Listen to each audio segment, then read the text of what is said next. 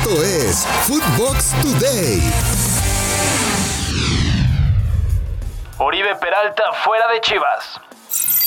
Tras dos años y medio de vestir la playera de las Chivas, Oribe Peralta deja de ser jugador del rebaño sagrado. El equipo de Chivas, con un comunicado, ha hecho oficial la salida de Oribe Peralta de la institución. El jugador de 37 años nunca pudo consolidarse con el equipo y era el jugador que más ganaba de la plantilla. Esto piensa Fernando Ceballos.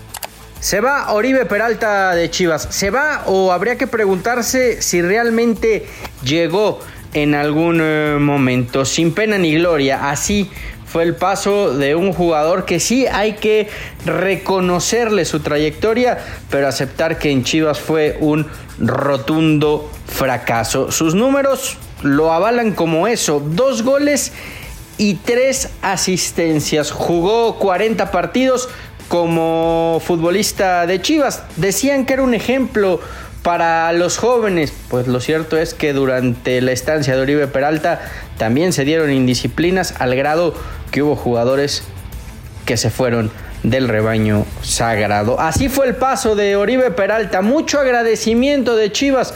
Yo no entiendo para qué. Un jugador que lamentablemente no aportó absolutamente nada. Barcelona empata y necesita un milagro. El equipo de Xavi Hernández empató sin goles ante el Benfica en el Camp Nou en la jornada 5 de la Champions League. Con este resultado, el Barça necesita ganar sí o sí en Alemania contra el Bayern Múnich para poder depender de sí mismo y clasificar a los octavos de final. Con este resultado, se coloca con 7 unidades segundo de grupo y el Benfica en tercer lugar con 5, a falta de una jornada. Escuchemos las palabras de Xavi Hernández. Lo sigo siendo, sí. Lo sigo siendo porque me da la sensación de que hemos, hemos merecido ganar.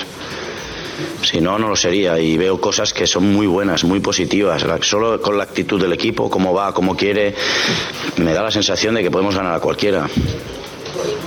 Somos el Barça y tenemos talento y tenemos jugadores para marcar diferencias, pero a veces pues no salen las cosas ¿no? En, el tema de efectividad. Yo creo que ha faltado solo, solo el gol. Creo que hemos hecho un gran partido, un gran partido, pero no ha sido suficiente y es una pena. Y esto va de resultados y, así como el sábado fueron tres puntos, hoy es uno y, no es suficiente. Esto no vale en el Barça. Entonces, pero bueno, si resumimos el partido, hemos hecho un gran partido, claro. En el juego, en valores, actitud, intensidad, ritmo, duelos, agresividad, todo ha sido perfecto, pero, pero ha faltado el gol. Cristiano y el United hunden al Villarreal. El Manchester United arrancó con pie derecho su etapa post Ola Solskjaer, venciendo dos goles a cero al Villarreal en el Estadio de la Cerámica. Cristiano marcó al 78 de encuentro y Jadon Sancho cerró la victoria al minuto 91. Con este resultado, los Red Devils se quedan como líderes del grupo con 10 unidades. Chelsea aplasta a la Juventus en Londres. Con goles de Shalova, Rhys James, Hudson Odoi y Timo Werner, el equipo del Chelsea le pasó por encima a la Juventus de Massimiliano Allegri en Stamford Bridge. Después de esta goleada, los Blues y los italianos se emparejan con 12 unidades en el grupo H y están clasificados a la siguiente ronda de la Champions. Bayern Múnich con paso perfecto. El Dinamo de Kiev cayó ante la visita del mejor equipo del grupo E, el Bayern Múnich, con un golazo de Robert Lewandowski al 14 y el francés Kingsley Coman se hizo presente al 42 y fueron los goles suficientes para derrotar al equipo ucraniano. Los alemanes tienen paso perfecto en esta fase de grupos, con 15 puntos en 5 juegos y más 16 goles a favor. Otros resultados de la Champions. El equipo del Young Boys empató a 3 goles con el Atalanta. El Lille de Francia venció 1 a 0 al Salzburg. Sevilla le pegó 2 goles a 0 al Wolfsburgo y el Malmo empató a un gol contra el Zenit. En América afirman que han aprendido de sus errores. Las derrotas del América en la final de la Conca Champions y en la penúltima jornada contra Cruz Azul y el empate ante Rayados le sirvieron al equipo para aprender de sus errores. Esto dijo Henry Martin antes del encuentro ante Pumas. No, de preocuparse para nada. Creo que cualquier equipo en esas instancias, el que te llegue a tocar, eh, eh, se va a hacer difícil, va a ser complicado porque ya es una liguilla, ¿no? Se ha demostrado en, los torneos pasados que, que no importa cómo, cómo vengas, eh, importa lo que hagas dentro de la cancha al final de cuentas. Y, creo que América nos sirvió haber, haber perdido, aunque suena feo, nos sirve haber perdido en, en, algunos momentos para, para, aprender de esos errores y, y no volver a cometerlo.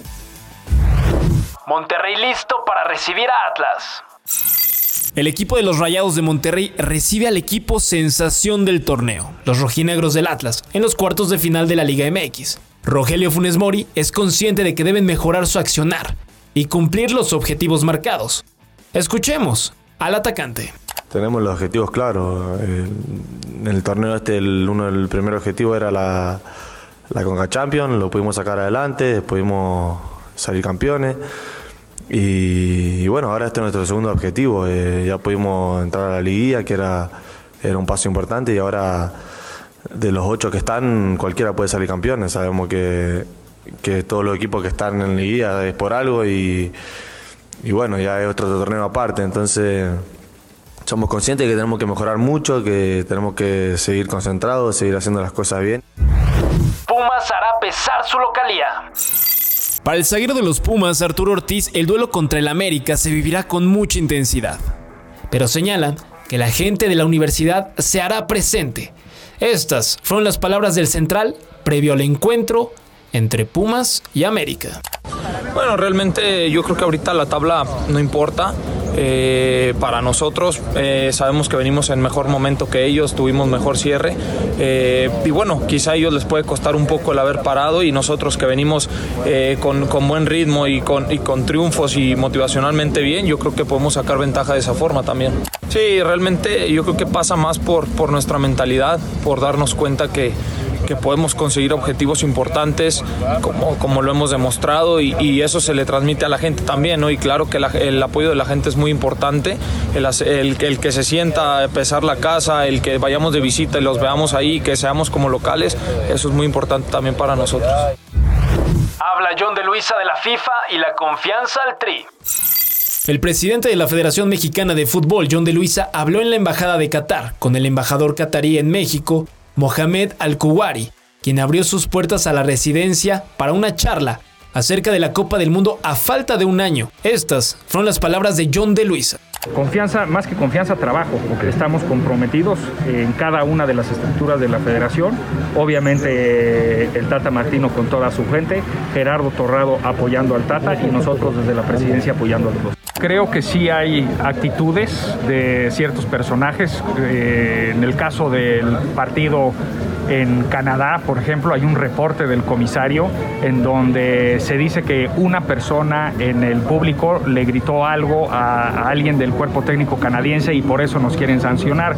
Si fuera ese el caso, sí yo pensaría que hay persecución. Vamos a esperar, espero que no, no se dé, no se confirme eso, pero si van a hacer el análisis de lo que dice cada una de las personas en todos los estadios del mundo, entonces difícilmente va a haber gente en los estadios. Listos los horarios de la liguilla femenil.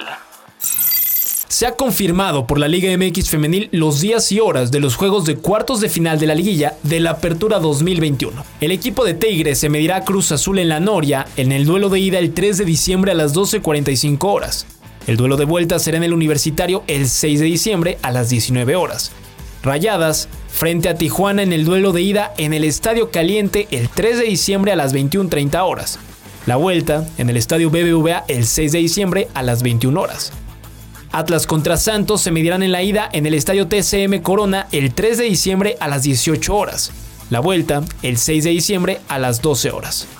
Chivas contra América, el clásico en el Estadio Azteca será el duelo de ida el 3 de diciembre a las 20 horas, mientras que la vuelta será en el Estadio Akron el 6 de diciembre a las 17 horas.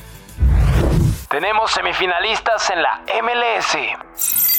En los playoffs de la MLS, el equipo de Nashville logró su segunda victoria sobre Orlando City, derrotándolo 3 goles a 1 en esta ocasión para avanzar a semifinales de la conferencia este.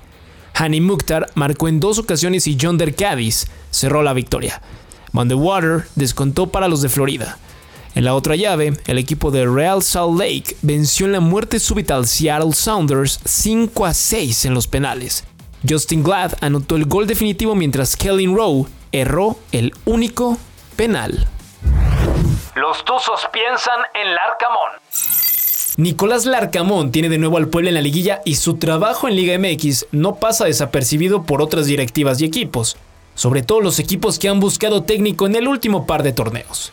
Según informaciones, en las últimas horas, el DT de 37 años estaría en los planes del Pachuca, que se plantearía su fichaje de cara al clausura 2022. Los Tuzos despidieron a Pablo Pezzolano después de terminar en la decimaquinta posición a un par de puntos del repechaje. Erika Vidal pide perdón.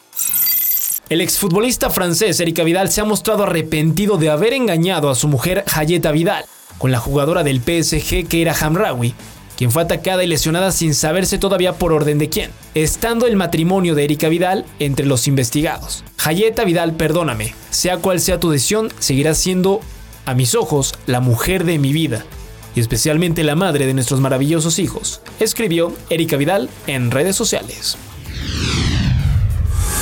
Esto fue Footbox Today.